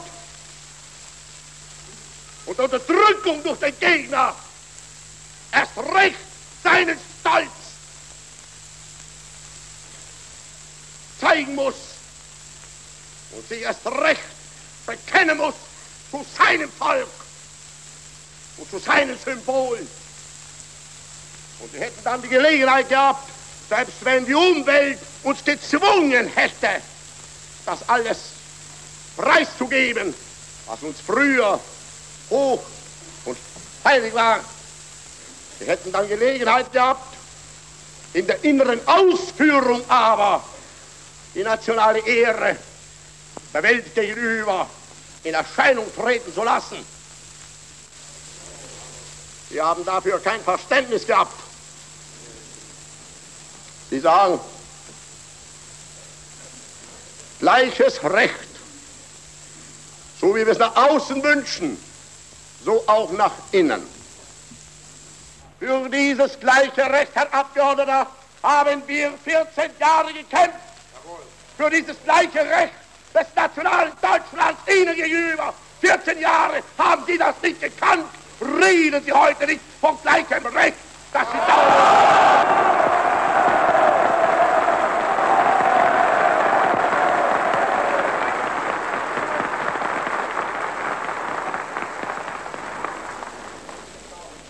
Sie sagen,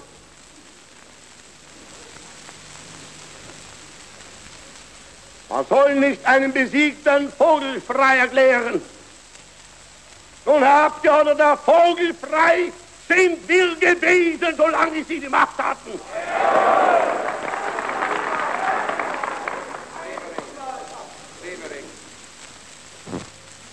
Wir reden, wir reden von Verfolgungen.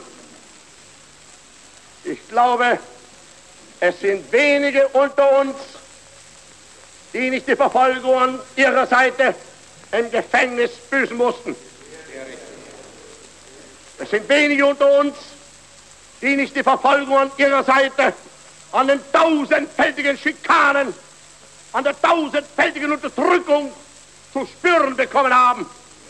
Und außer uns hier, da weiß ich, eine Schar von Hunderttausenden,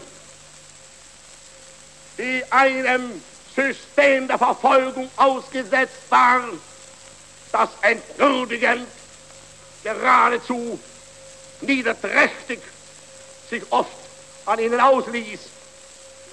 Sie scheinen ganz vergessen zu haben, dass man uns jahrelang die Hemden sogar herunterriss, weil die Farbe ihnen nicht passte.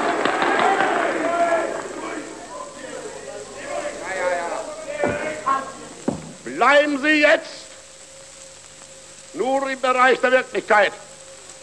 Aus Ihren Verfolgungen sind wir gewachsen. Sie sagen weiter, dass die Kritik heilsam sei. Gewiss. Wer Deutschland liebt, mag uns kritisieren. Wer eine Internationale anbietet, kann uns nicht kritisieren.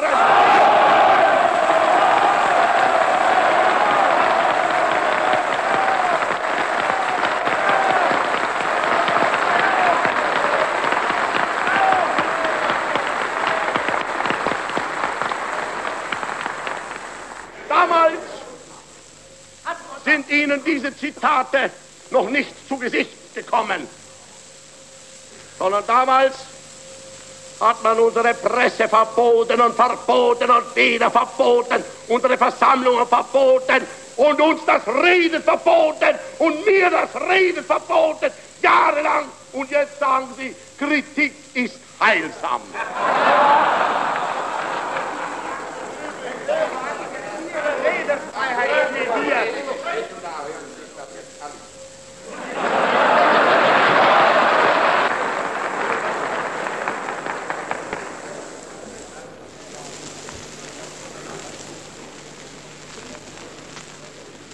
Beklagen, dass die Welt am Ende auch unwirkliche Tatsachen erfährt über die Zustände in Deutschland. Scheinen also zu beklagen, dass man der Welt mitteilt, jeden Tag würden so an den israelitischen Friedhöfen in Berlin zerstückelte Leichname abgeliefert. Es beklemmt Sie das. Sie möchten so gerne der Wahrheit die Ehre geben.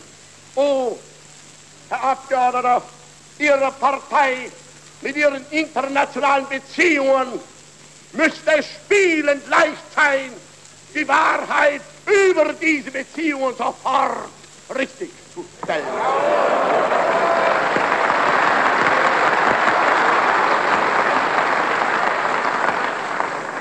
Und nicht nur das. Ich lese in diesen Tagen die Zeitungen ihrer eigenen sozialdemokratischen Bruderparteien. In Deutsch-Österreich, niemand hindert sie, dorthin ihre Erkenntnis der Wahrheit zu verbreiten. Ich werde neugierig sein, inwieweit die Kraft ihrer internationalen Bindungen auch hier wirksam wird. Ich darf, wollen Sie mich bitte sprechen lassen, ich habe Sie nicht unterbrochen. Ich habe Ihre Zeitungen im Saargebiet gelesen, Herr Abgeordneter. Und dieses Blatt treibt nichts anderes als dauernden Landesverrat an Deutschland.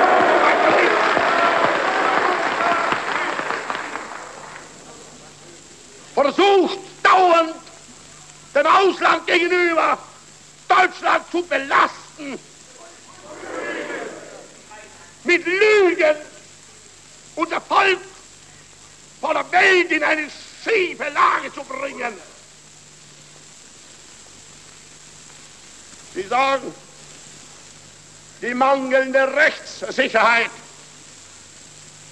Meine Herren der Sozialdemokratischen Partei, ich habe die Revolution ja auch im Jahr 1918 gesehen. Ich muss schon wirklich sagen, wenn wir nicht das Gefühl für das Recht hätten, dann wären wir nicht hier und Sie säßen auch nicht da. Das kann ich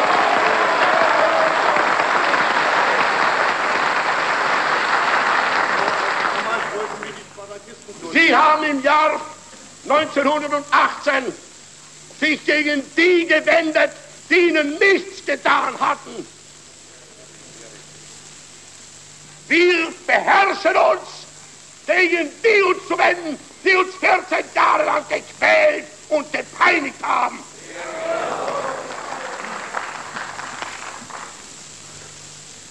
Sie sagen, die nationalsozialistische Revolution habe nichts mit Sozialismus zu tun, sondern der Sozialismus bestünde nur darin, dass man die einzige Trägerin des Sozialismus in Deutschland, die SPD, verfolge. Sie sind wehleidig, meine Herren, und nicht für diese heutige Zeit bestimmt. Wenn Sie jetzt schon von Verfolgungen sprechen, was ist Ihnen geschehen? Sie sitzen hier. Und geduldig hörte man Ihren Redner an. Sie reden von Verfolgungen. Wer hat Sie denn bisher verfolgt? Sie sagen, Sie seien aber der einzige Träger doch des Sozialismus. Sie sind der Träger jenes geheimnisvollen Sozialismus gewesen, den das deutsche Volk in der Wirklichkeit niemals zu sehen erhielt. Sie reden heute von ihren Leistungen und von ihren Taten, erzählen, was alles sie beabsichtigten. An den Früchten soll man sie auch erkennen.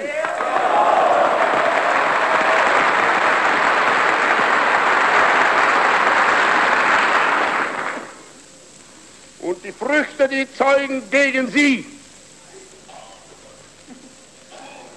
wenn das Deutschland, das sie in 14 Jahren zeugten,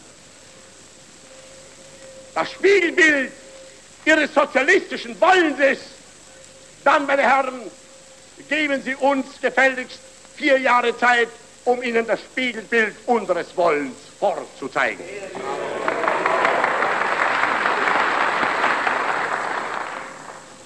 Sie sagen, Sie wollen nun den Reichstag ausschalten, um die Revolution fortzusetzen. Meine Herren,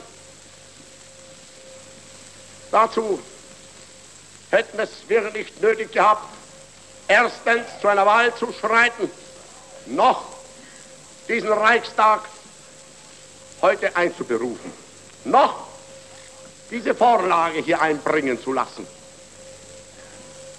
Den Mut, uns auch anders mit ihnen auseinanderzusetzen, den hätten wir, wahrhaftiger Gott, gehabt.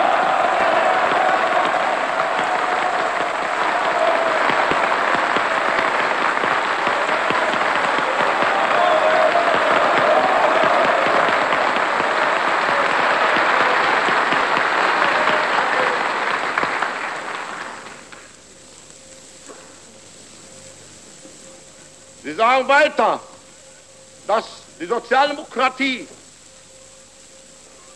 auch von uns nicht weggedacht werden kann, weil sie die erste war, die diese Plätze hier freimachte für das Volk, für die arbeitenden Menschen und nicht nur für Barone oder Grafen.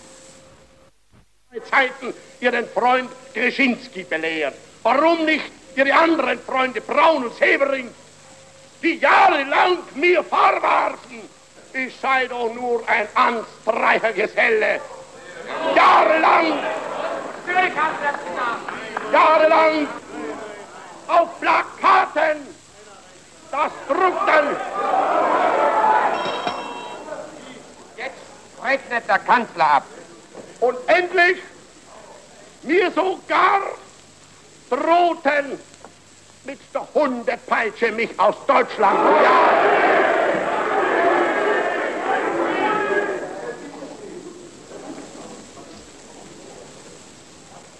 Den deutschen Arbeiter werden wir Nationalsozialisten von jetzt ab die Bahn freimachen zu dem, was er fordern und verlangen kann. Wir Nationalsozialisten werden seine Fürsprecher sein. Sie, meine Herren, sind nicht mehr benötigt.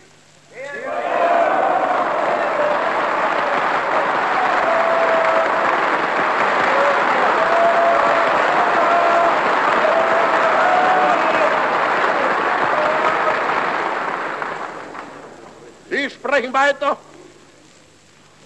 dass nicht die Macht entscheidend sei, sondern das Rechtsbewusstsein.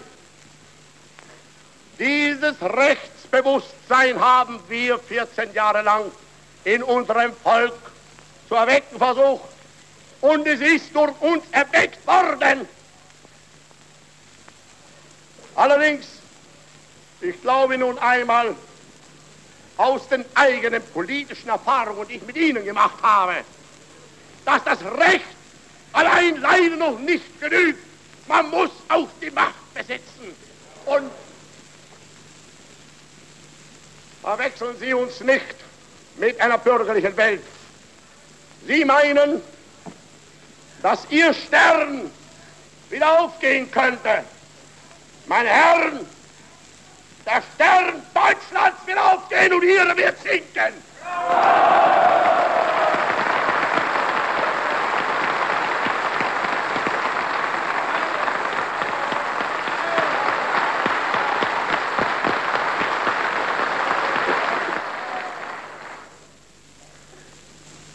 sagen, dass Sie nicht gebrochen worden seien in der Zeit der Sozialistengesetzgebung. Das war die Zeit, da die deutsche Arbeiterschaft in Ihnen noch etwas anderes sah, als was Sie heute sind. Warum aber haben Sie diese Erkenntnis denn vergessen uns gegenüber? Was im Völkerleben morsch, alt und gebrechlich wird, das vergeht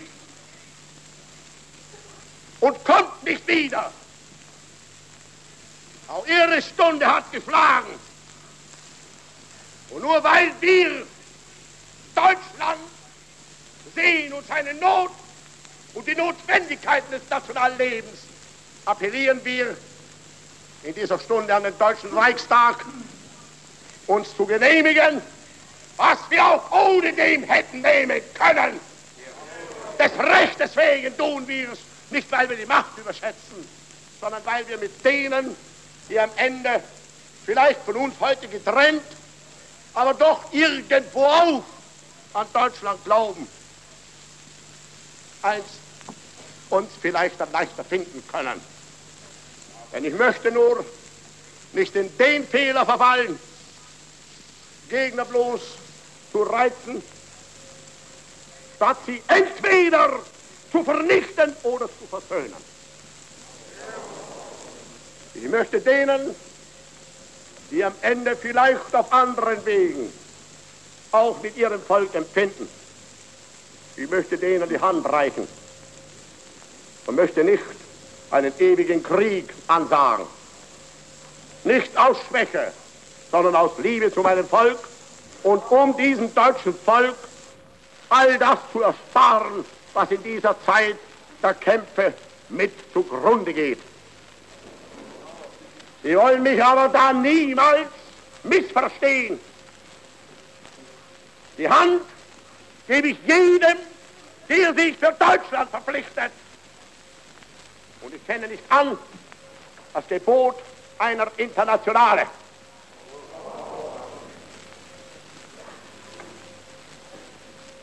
Ich glaube, dass Sie für dieses Gesetz nicht stimmen, weil ihrer innersten Mentalität nach die Absicht ihnen unbegreiflich ist, die uns dabei beseelt.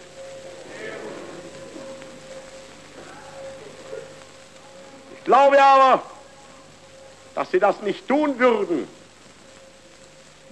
wenn wir das wären, was heute ihre Presse im Ausland über uns verbreitet. Und ich kann Ihnen nun sagen, ich will auch gar nicht, dass Sie dafür stimmen. Deutschland soll frei werden, aber nicht durch Sie.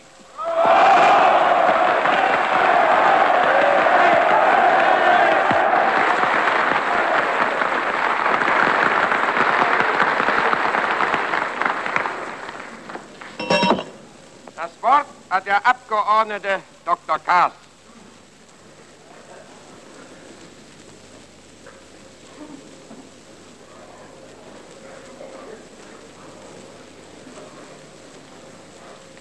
Meine Damen und Herren,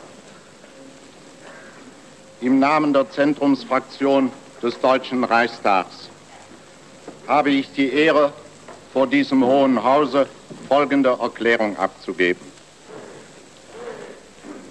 Die gegenwärtige Stunde kann für uns nicht im Zeichen der Worte stehen. Ihr Gesetz, ihr einziges, ihr beherrschendes Gesetz ist das der raschen, bewahrenden, aufbauenden und rettenden Tat. Und diese Tat kann nur geboren werden in der Sammlung. In Verklüftung und Kampf wird sie bereits in ihrem Werden zu zerbrechen drohen.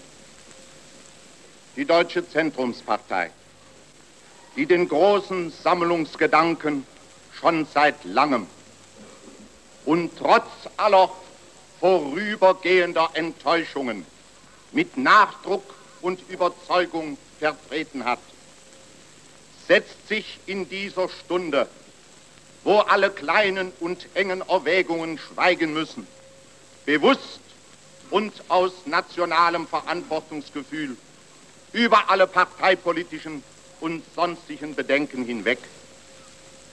Sie lässt selbst solche Bedenken in den Hintergrund treten, die in normalen Zeiten pflichtmäßig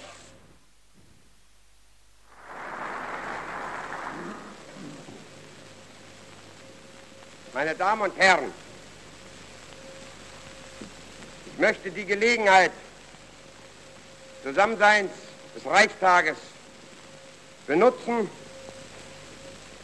um zu Vorwürfen Stellung zu nehmen, die von dem Redner der Sozialdemokraten in einem bestimmten Punkt hier erhoben wurden, weil ich mich hierbei persönlich am meisten getroffen fühle, angenehm betroffen fühle. Des Weiteren aber auch, um von dieser Stelle aus dem Ausland eine Antwort zu geben auf all die falschen Nachrichten, die sie heute durch unterirdische Kanäle aus Deutschland herausbekommen haben. Wenn der Redner der Sozialdemokratie gesagt hat, wehrlos sei nicht ehrlos, so möchte ich noch im Nachtrag zu den einzigartigen Worten unseres Führers mitteilen, dass gewiss dieses Wort einer der Ihren gesprochen hat. Das war, Sie werden es ja wissen, der Reichskanzler Bauer, derselbe Bauer, der also wehrlos, nicht ehrlos sagte, der dann von Ihnen selbst wegen seiner Skandale, wegen seiner Bestechungen, wegen seiner Korruptheit aus der Partei eine Zeit lang ausgeschlossen war. Das ist der Mann, der für Sie ehrlos und wehrlos in einen Mund genommen hat. Meine Herren, wenn Sie sich heute über die Unterdrückung der Presse beschweren, dann bitte vergessen Sie zunächst nicht, wie Sie regiert haben. In vielen meiner Maßnahmen brauchte ich mich nur an das Vorbild des mittlerweile in die Schweiz geflüchteten Herrn Braun zu halten. Sie können aber nicht von einer Unterdrückung der Presse so lange reden, als Sie die Presse dazu benutzen wollten, um weiter gegen den Bestand des Staates und der Nation zu hetzen.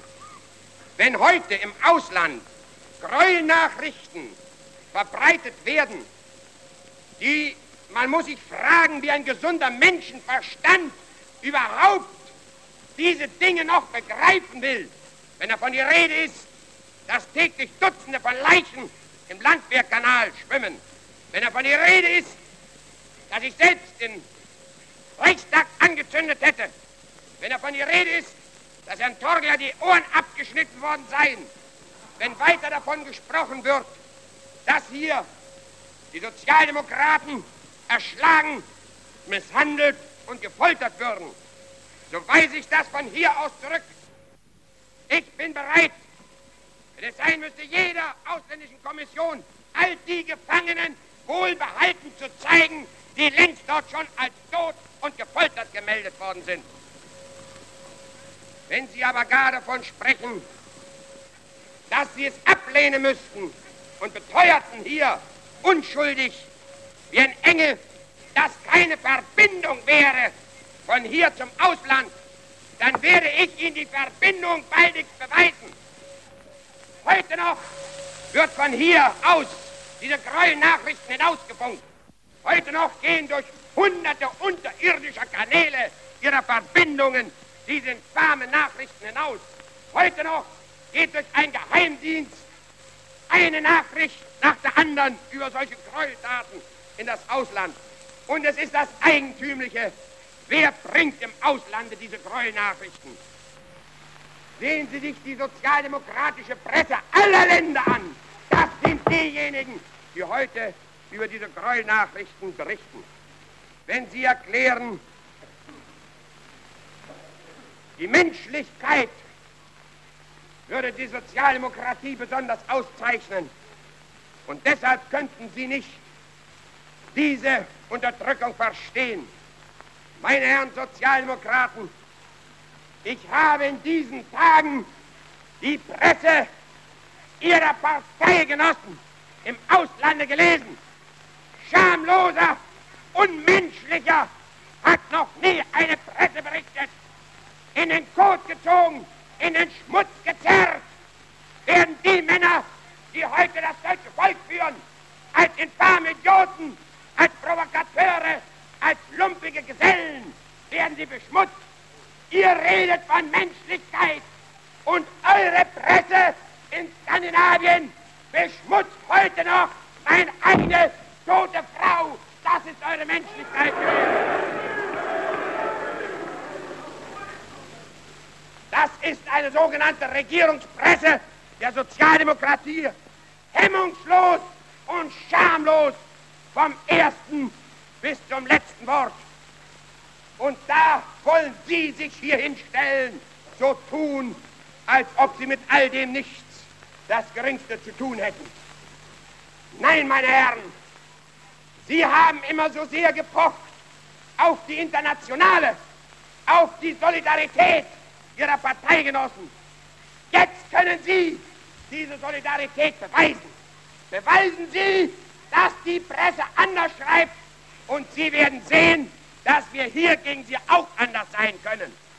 Solange aber dort dieser Schmutz, diese Infamie und diese Beleidigung herkommt, werden Sie, meine Herren, die Sie daran schuld sind, auch dafür büßen müssen.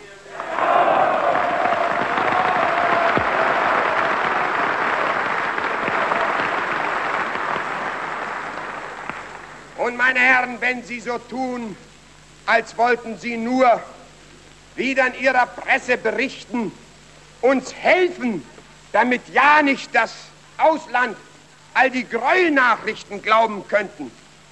Ich habe nichts dagegen, Ihnen morgen eine Korrespondenz zu gestatten, in der Sie täglich gegen die Gräuelnachrichten Berichtigung geben können. Ich möchte aber daran erinnern, dass wenn ich manchmal nicht ganz klar bin, wie zu verfahren sei, dass ich dann aus dem reichen Vorrat Ihrer Presse ab und zu einen Artikel lese und daraus wieder sehe, wie Sie jahrelang uns beschmutzt haben, jahrelang alles, was national hieß, in den Dreck gezogen haben.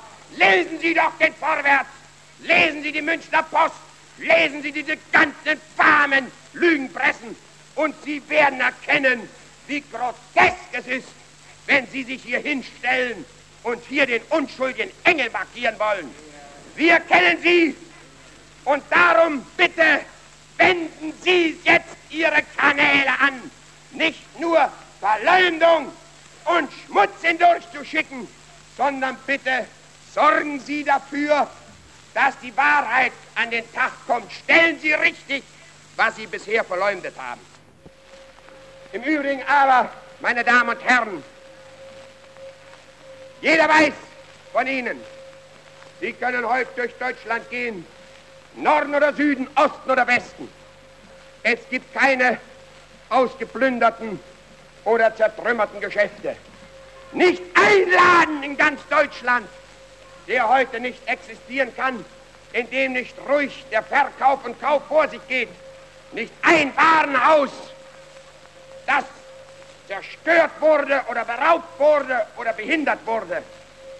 Gehen Sie doch hier durch all die Warenpaläste.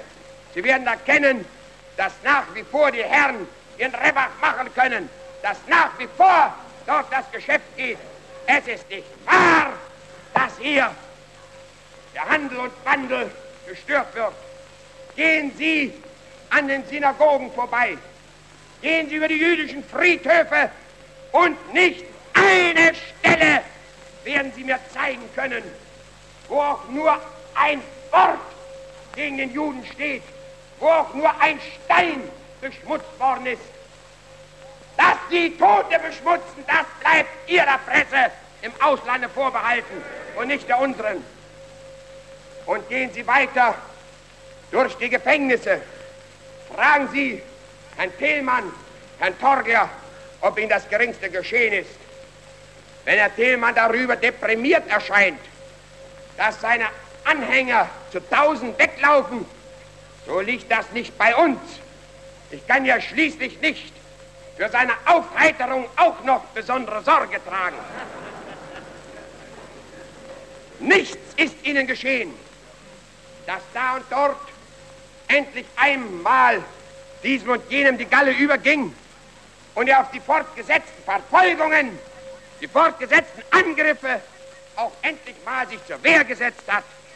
Ja, meine Herren, Sie können doch von uns nicht verlangen, dass wir uns weiter so abschlachten lassen, wie wir das unter Ihrem System haben geschehen lassen müssen. Sie können hier nicht auftreten und Namen nennen von Leuten, die sogenannt verschwunden sind und umgebracht wurden. Damals, als verschiedene Abgeordnete von Ihnen in Schutzhaft genommen wurden, danken Sie mir, dass ich Sie in Schutzhaft genommen habe. Denn die Wut des Volkes über all das, was Sie in 14 Jahren getan haben, war so groß, so grandios, dass wenn das Volk nach seinen Rechtsbegriffen abgerechnet hätten, dann säßen Sie allerdings nicht hier, meine Herren. Da hat der Kanzler recht gehabt. Damit hoffe ich, einmal klar ausgesprochen zu haben, gerade als der Minister, der dafür verantwortlich ist im größten Lande Deutschlands, dass es eine Lüge ist um all der Gräuelnachrichten, dass es unwahr ist über all die Darstellung. Friedlicher ist Deutschland nie gewesen. Erhebender kann es niemals für einen Ausländer gewesen sein, wie heute wieder durch Deutschland zu gehen. Denn er sieht wie ein Volk voll Hoffnung, ein Volk voll Glauben und ein Volk voll Stolz endlich wieder. Und das verdanken wir diesen Männern, die jetzt die Leitung der Geschäfte in die Hand genommen haben. Und darum hat die nationalsozialistische Fraktion zum Ermächtigungsgesetz nur eins zu erklären. Geredet ist jahrelang geworden. Jetzt haben wir an der Spitze der deutschen Regierung unseren Führer und jetzt wird nicht mehr geredet, jetzt wird gehandelt. Mögen die anderen lügen, wir arbeiten. Und unser Führer und der Kanzler des Reiches kann überzeugt sein, auch diese Fraktion wird nicht mehr reden, nur arbeiten und wird ihnen folgen in treuer Gefolgschaft und in blinder Treue bis zum Siege Deutschlands.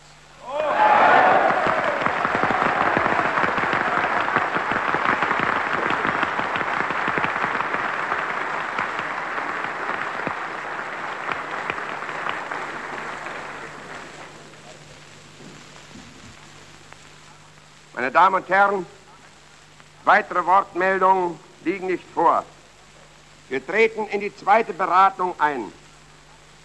Ich rufe auf Artikel 1 und bitte diejenigen, die ihn annehmen wollen, aufzustehen.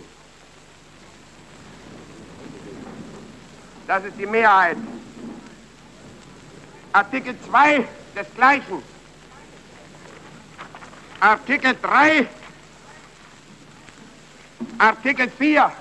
Beim Artikel 4 ist eine redaktionelle Änderung vorgeschlagen. Und zwar heißt es, Verträge des Reiches mit Fremdstaaten, die sich auf Gegenstände der Reichsgesetzgebung beziehen, bedürfen, und nun fällt der Satz für die Dauer der Geltung dieses Gesetzes fällt fort.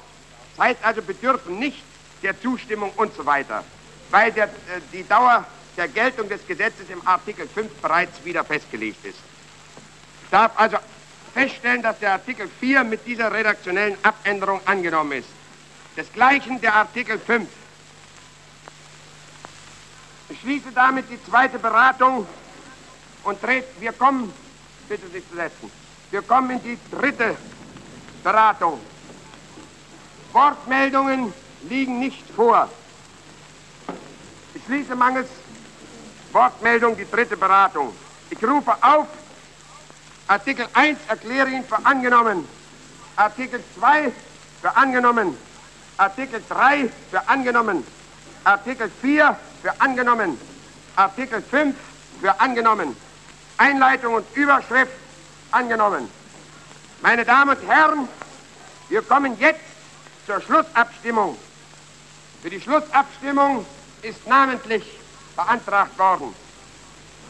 Ich darf also bitten, diejenigen Damen und Herren, die dem Gesetzentwurf ihre Zustimmung geben wollen, eine Karte mit Ja, ihn ablehnen wollen, eine Karte mit Nein abzugeben.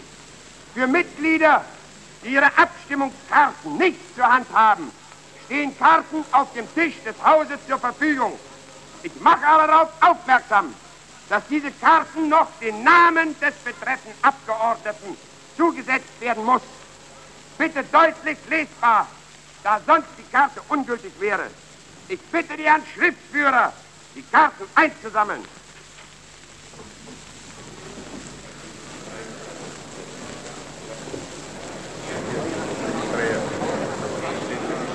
Namen